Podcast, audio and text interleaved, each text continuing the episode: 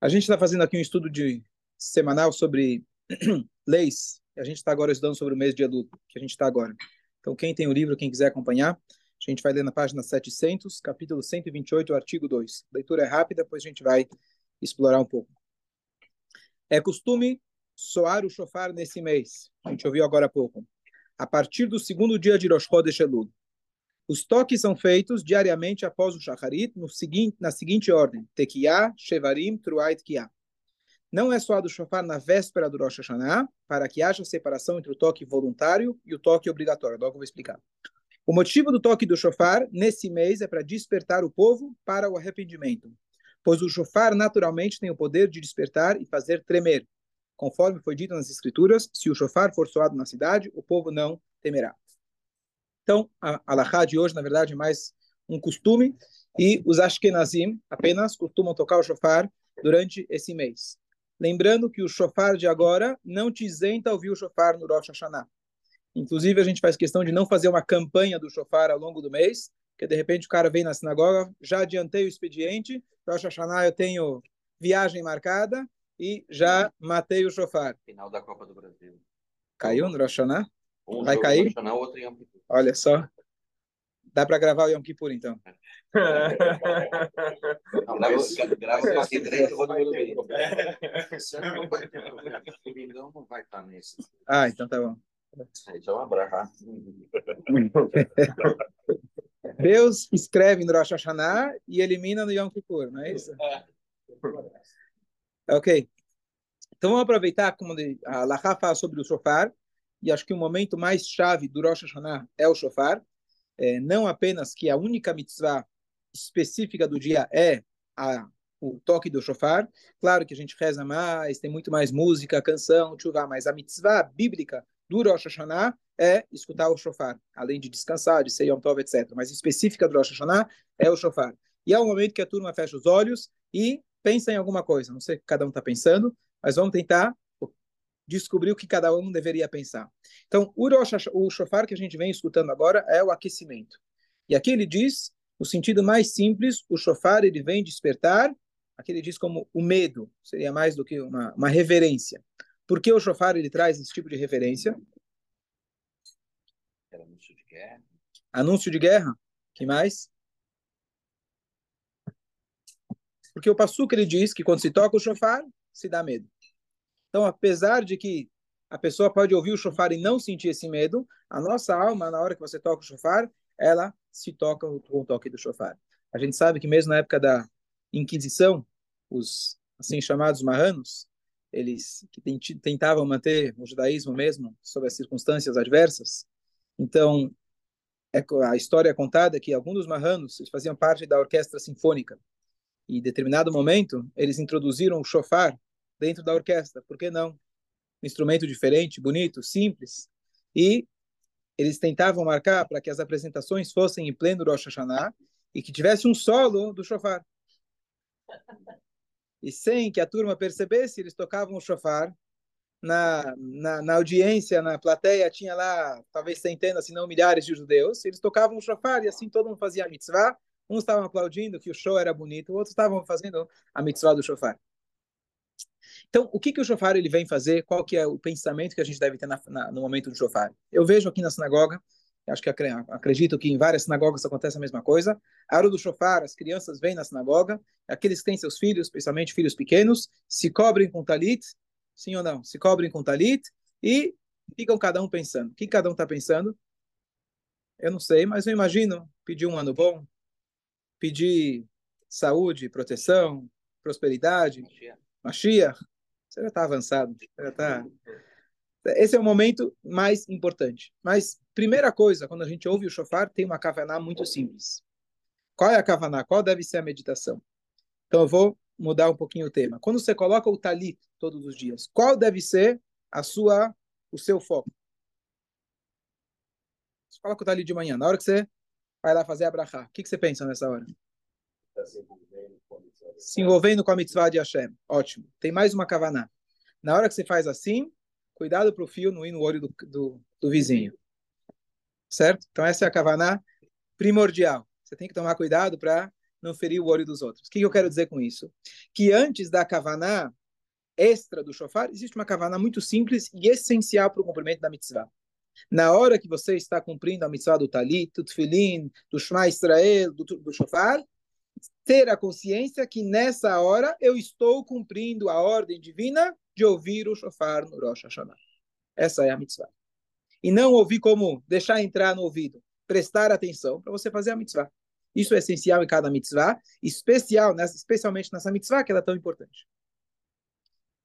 A, pessoa só cumpre a mitzvah se ela ouvir ao vivo. Ao vivo. Ao vivo.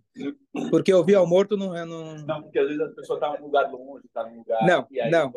A verdade, a verdade é que, só para você ter uma ideia, muito antes de existir qualquer tecnologia, a Mishnah diz o que, que acontece quando alguém toca um chofar dentro de um poço um buraco dentro de um poço. Não vale. Por quê? Você está ouvindo o eco. Então, se o eco da própria voz não vale, o que, é a transmissão eletrônica trans, transformada que passa pelos fios e chega no outro lado? Com certeza não vale. Certo? Que é, na verdade, uma imitação perfeita da, do toque, mas não é o toque. Certo? Que é? Ah. Então, é, a mitzvah número um é a gente ouvir o shofar. Quantos toques a gente deve ouvir para a gente cumprir a mitzvah? Então são 30 toques, que na verdade é aquilo que a gente ouviu hoje, vezes três. Certo? Aquele toque comprido, o médio, aquele rapidinho, o comprido. Comprido, médio, comprido. Comprido, rapidinho, comprido. Certo? Essa é a mitzvah, a gente fazer isso três vezes no Rosh Hashanah. Assim a gente cumpre, cumpre a mitzvah. Ah, uma vez? Uma vez, mas essa vez tem que ser completa. Completa são 30 toques. Então, mas normalmente, normalmente quando é tocado, Se... já é 30 Não. Então, tem alguns momentos que a gente toca durante a reza. Tem a primeira vez que o Hazan vai lá e toca lá na frente, o Batoquer, ele toca. Aquela primeira sessão é o mínimo para você cumprir a mitzvah. Depois, ao longo da reza, tem várias vezes que ele vai tocando, mas são toques menores. São é, combinações menores. E essas não são suficientes. Precisa vir uma combinação inteira para você poder cumprir a mitzvah. Então, então, tem essa no começo, que é completa. Que é a completa, e depois tem quebradas. Então, mas aí a pessoa chegou atrasada. Quando tem outra no final, normalmente a gente toca mais uma vez. Tem alguns que fazem questão de tocar mais uma vez pelo costume, outros a gente faz questão de tocar. Tem os kabatim, que vêm de todas as sinagogas, eles se reúnem aqui, depois que fecha todas as sinagogas, ou né, eles terminam o serviço, e eles, o pessoal da segurança se reúne aqui e a gente toca para eles de novo. Para fazer a. E tem alguns que também vão andando pela rua e tocando. Aí você fala com o Arthur, ele vai te contar a história. Você falou fechar o olho, é, eu não entendi se as pessoas fecham ou se é Não, não tem obrigação de fechar. A obrigação é você prestar atenção no toque do shofar. Agora, qual deve ser a meditação? Então, eu acho que naturalmente as pessoas tendem a pensar nos seus familiares, tendem a pensar uma proteção, uma segurança, etc. Mas no Rosh Hashanah tem algo muito mais importante da gente pensar. O toque do shofar, ele representa a coroação do rei.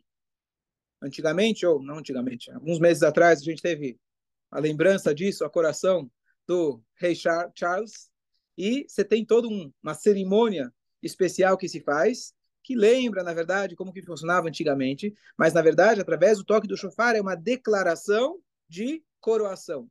Nós estamos aqui para servir mais do que receber. Então, apesar que no Rosh Hashanah a gente pede, pede, pede, tem um momento onde a gente deve pensar, não estou aqui para pedir apenas. Eu estou aqui para dizer a Deus que Ele é o eixo da minha vida. E aqui eu abri um parênteses para algo que todo ano eu explico e acho que é essencial para a gente entender o que de fato é o Rosh Hashanah. Rosh Hashanah, o que aconteceu historicamente no Rosh Hashanah? O homem foi criado, o mundo foi criado no dia 25 de Elul, sexto dia da criação é o Rosh Hashanah. Quem está sendo julgado no Rosh Hashanah?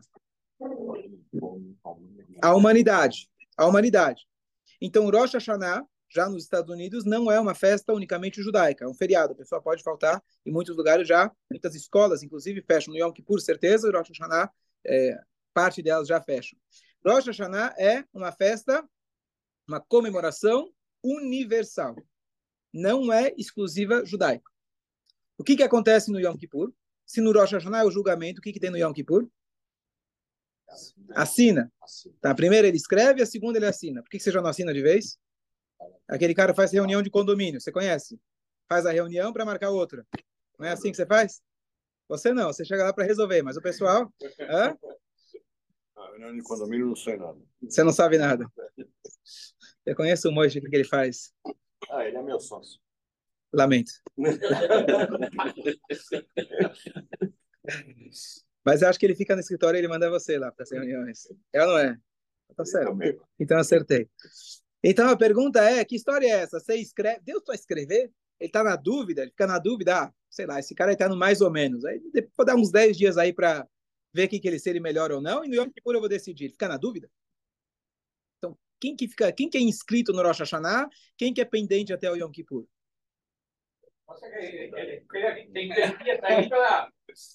Apelação, apelação. Dá para mudar ainda. Depende do dia que aconteceu nos 10 dias. Tá, ok. O, o tzadik, o tzadik, ele é... Ó, então, o que, que dizem nossos livros? Aquele que é tzadik, aquele que é justo, já está selado para a vida. Aquele que é o contrário, já está selado para o contrário. Quem fica pendente para o Yom Kippur? Os que estão no meio a meio. Hã? Os em cima do muro. Boa.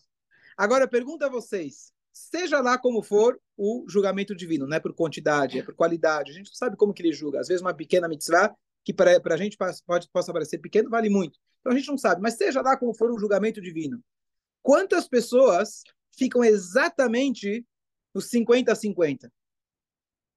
A gente pressupõe que a maioria ou está para um lado ou está para o outro. Então Yom Kippur, pelo jeito, ficou só para uma pequena minoria. Porque quem já é tzadik, quem já tem a maioria de méritos, já foi escrito. Quem já tem a maioria contrária, já foi escrito. E só ficou pendente para o Yom Kippur, aqueles estão no meio a meio.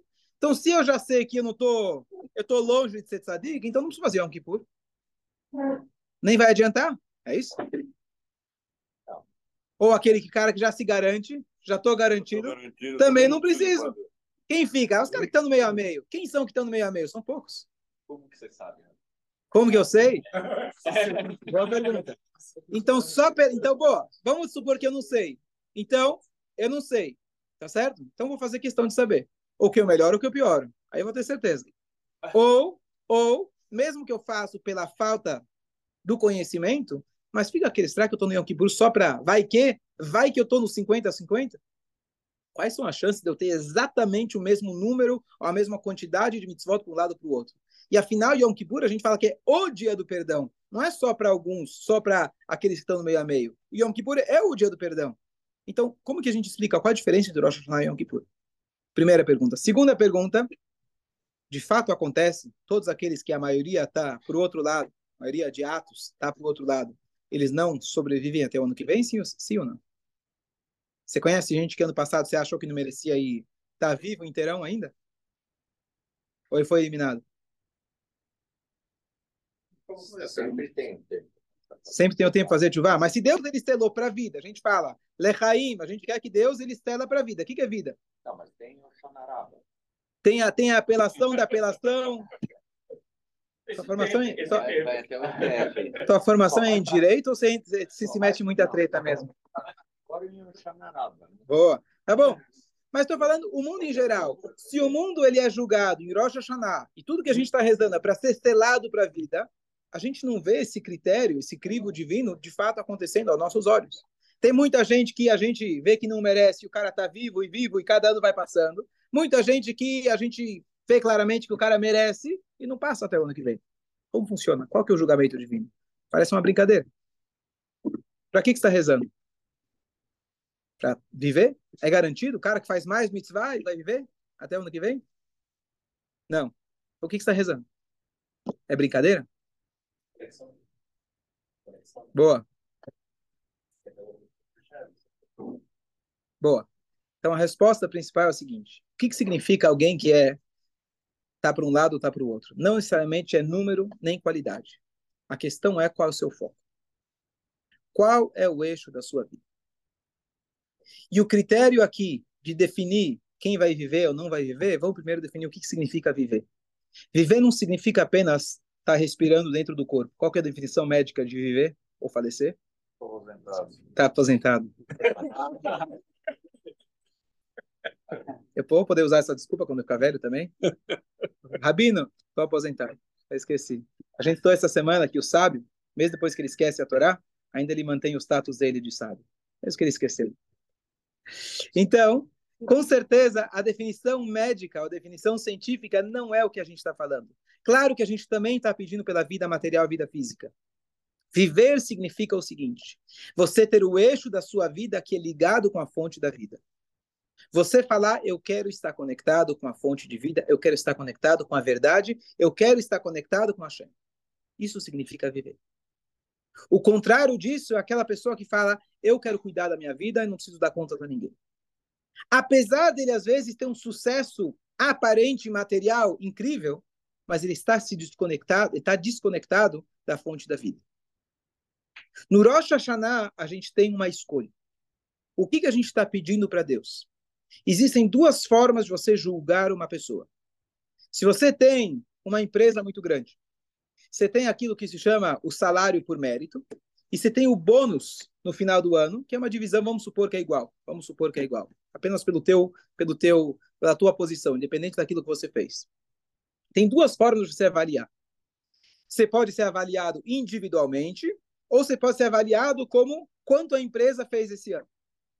Se você é um bom funcionário, você prefere um julgamento individual ou um julgamento e a empresa não está indo tão bem?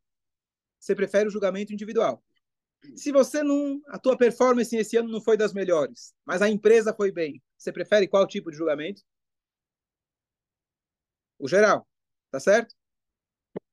Um Yehudi chega na véspera do Rosh Hashanah, ele pode dizer o seguinte: Deus, não sei como que tá minhas contas, talvez a minha performance não foi das melhores. Mas eu posso ser julgado com a humanidade. E não é só a humanidade. O mundo inteiro, o universo inteiro é julgado no Rosh Hashanah. Uma vez que o homem é o objetivo da criação, o elefante, a barata e a lagartixa também estão sendo julgadas nesse momento. A gente pode escolher ser julgado de forma global ou a gente pode ser julgado de forma individual. Qual que é melhor? Então depende. Depende da minha performance. Ou Depende de outra coisa. Alguns falam, eu prefiro nem que olhe para mim. Melhor não olhar para mim, olha no geral, tá tudo ótimo. O Yehudi, ele vira e fala no Rosh Hashanah. Eu prefiro ser julgado diretamente por você. Avino, Malkeino, em lá no Melachalata. Eu quero ser julgado por você. Vai doer mais. Talvez você vai ser mais rígido, mas eu estou sendo julgado por você. Eu tenho atenção especializada, individualizada para mim. Isso significa alguém que escolheu para ele o eixo da vida, que Hashem. Pode até ser que eu saia perdendo se eu tiver um julgamento individual, mas eu sei por quem eu estou sendo julgado. É pelo meu pai, pelo meu rei. Então, o que, que o judeu ele fica falando no Rosh Hashanah? Aquele que é julgado já selado no início, aquele cara que já está, para ele, a, o, o, eixo da vida dele é absolutamente Deus. Levanta a mão quem está nisso. Eu só levantei para mostrar para levantar a mão. Não. Quantos de nós absolutamente estão desconectados de Deus? Quem sobrou? Que está no meio? Um pouquinho para Deus, um pouquinho para mim. Um dia eu quero ser julgado de forma global, porque hoje não mereci tanto. Um dia eu quero ser de forma individual, porque eu quero estar mais conectado. Quem fica em cima do muro? A maioria de nós. Então, o Rosh Hashanah aquilo que a gente é escrito, o que, que significa? Nós estamos escrevendo nosso destino. A gente está dizendo para Hashem, eu não quero hoje ser julgado. Eu sei que hoje você está julgando, mas esse julgamento para mim não vale. Eu prefiro uma atenção individualizada. Chega no Yom Kippur, quem fica pendente para o Yom Kippur? A grande maioria, que somos nós. Que a gente às vezes quer um julgamento mais individualizado, a gente fala, deixa Deus de lado, fica lá na sinagoga, enquanto eu dou uma aproveitada. Está muito teórico. Vou dar um exemplo muito bonito. Você é convidado numa festa. Aquela festa de tem que ir de smoke. Então, você vai lá. Quantos pratos de comida você pode? Quantas vezes pode fazer a fila para comer? Quantas N. vezes você vai? Quantas quiser. N. Hã? Quando eu falo com os donos. não vou repetir aqui. Quando eu falo com os donos de buffet, eles falam: vocês não têm ideia. O que a gente cozinha para vocês, a gente cozinha, calcula dez vezes mais. Parece que o desespero, ainda o trauma da guerra ficou no, no sangue nosso, e quando tem comida, deixa eu garantir os próximos meses, tá certo?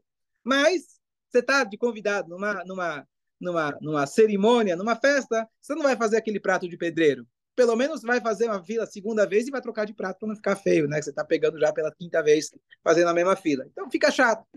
Você tem outro tipo de pessoa, aquele que não foi convidado na festa. Quem é? O garçom. Aquele cara que está lavando o prato. Quem são os que mais comem normalmente nesse tipo de festa que cozinham com abundância? Que leva para casa ainda peca, né? Estou falando aqueles que colocam chocolate no bolso e derrete chega em casa. As mulheres que vêm com a bolsa, tá certo? Eu estou falando quem é que leva para casa mais? Quem é que come mais? O garçom come mais. Às vezes você pode ser o garçom e comer mais. A pergunta é: você quer ser convidado de honra ou você quer ser um funcionário ou os ratos e cachorros que também comem bastante daquilo que é jogado no lixo? Em Rosh Hashanah a gente tem uma escolha. Você quer ser um garçom? Você quer ser um funcionário? Você quer ser o gato e o cachorro que estão comendo muito, mas não foram convidados na festa? Ou você prefere ser um convidado? O crivo vai ser diferente, vai ser mais rígido, mas eu estou aqui ao lado do dono da festa. E é isso que Yodi ele declara no Rosh Hashanah. Quando a gente toca o shofar e a gente fala, Deus é o meu Deus, eu estou coroando o rei, eu não estou dizendo alguma coisa apenas filosófica, teórica, distante. Eu estou assumindo o compromisso. E eu digo, eu quero vida. O que, que significa vida? O eixo da minha vida é estar conectado com o Rei dos Reis, Akadosh Baruch. Seja lá qual, qual for o seu julgamento. Eu quero estar conectado com ele. Eu tenho os dias intermediários, os sete dias intermediários, chega o Yom Kippur, Deus ele cede, ele fala, você passou. Você agora não está sendo julgado junto com o elefante e a barata, você está sendo julgado individualmente por mim. De quem é a festa de Yom Kippur? Ela é universal ou judaica? Judaica. Judaica. O Yom Kippur ele surgiu quando Deus ele perdoou pelo pecado o bezerro de ouro, Moshe Rabbeinu subiu 40 dias, 40 dias, etc. Chegou no Yom Kippur, ele desceu com as segundas tábuas. Para quem foi as tábuas? Para o povo judeu. Por isso que o Rosh Hashanah ele é global, a gente está sendo julgado de forma global, aonde a gente declara, fala, eu quero Deus como meu Deus, apesar que talvez vai ser mais rígido, eu estou na festa, não posso comer tanto, tem as regras de etiqueta são muito mais rígidas, mas eu quero ser julgado por Deus. E chega no Yom Kippur, Deus fala, eu estou dando perdão unicamente para vocês. Eu estou julgando para vocês, vocês unicamente, de forma individual. E por isso, nem sempre a gente vê que o cara que fez mais coisas boas, que vai viver até, até o ano seguinte. Aquele cara que ele fez mais coisas boas, ele viveu aquele ano. Ele estava, estava vivo, estava conectado. Talvez não necessariamente fisicamente, a gente espera que também fisicamente. Por isso a gente pede Shanatová um metuká, o ano bom, bom e porque doce, se é bom é doce. Qual a diferença? Às vezes o bom pode ser amargo. Então a gente deseja que seja bom e doce. Mas mesmo que a gente não veja o doce de forma aparente, aquele que dedicou a sua vida, ele colocou o seu eixo de Hashem, como Hashem, é isso que ele faz no Yom Kippur. Essa é a nossa declaração. E a gente sai do Yom Kippur dizendo, Hashem, eu estou com você. Seja qual for a sua decisão para esse ano, eu sei que o meu eixo estar sempre ao lado de você do lado da, na festa. Talvez eu comer um pouco menos, talvez eu comer um pouco mais, mas eu estou ao seu lado. Já aqueles que foram decretados, aqueles que foram selados por outro lado, sim, tem apelação, ainda dá para conversar, a Shem sempre aceita, ao longo do ano também dá para fazer chuva, mas significa aquela pessoa que não não está nem aí, entre aspas, aquele cara que fala, eu não quero ter conexão nenhuma com Deus, eu prefiro estar tá com os cachorros. E essa é a decisão que a gente tem que fazer. A decisão que a gente tem que fazer nesse momento, quando a gente ouve o shofar e a gente está agora se preparando, que é o que ele diz aqui para a gente, a gente deve colocar para a gente o eixo que nossa vida é Hashem. O toque do shofar não é para mim, toque de shofar é para Deus. É a declaração que Deus é o nosso rei. Avino Malkeina, nosso pai, e ele é nosso rei. E com isso, a gente chega no Rosh Hashanah, se Deus quiser, não falta muito tempo, e a gente está com essa prontidão, com, essa, com esse compromisso muito forte, que eu estou aqui para servir. Como disse o um dos presidentes dos Estados Unidos, não pergunte o que, que seu país pode fazer por você, pergunte o que você pode, pode fazer pelo seu país. Quem foi que falou isso? Kennedy. Tá bom. Que esteja em bom lugar. Ok, Shana Tová a todos. Claro. Aproveita. Quem precisa fazer o Kaddish, Dani faz também. Já foi embora. Pega, pega um Kaddish aí.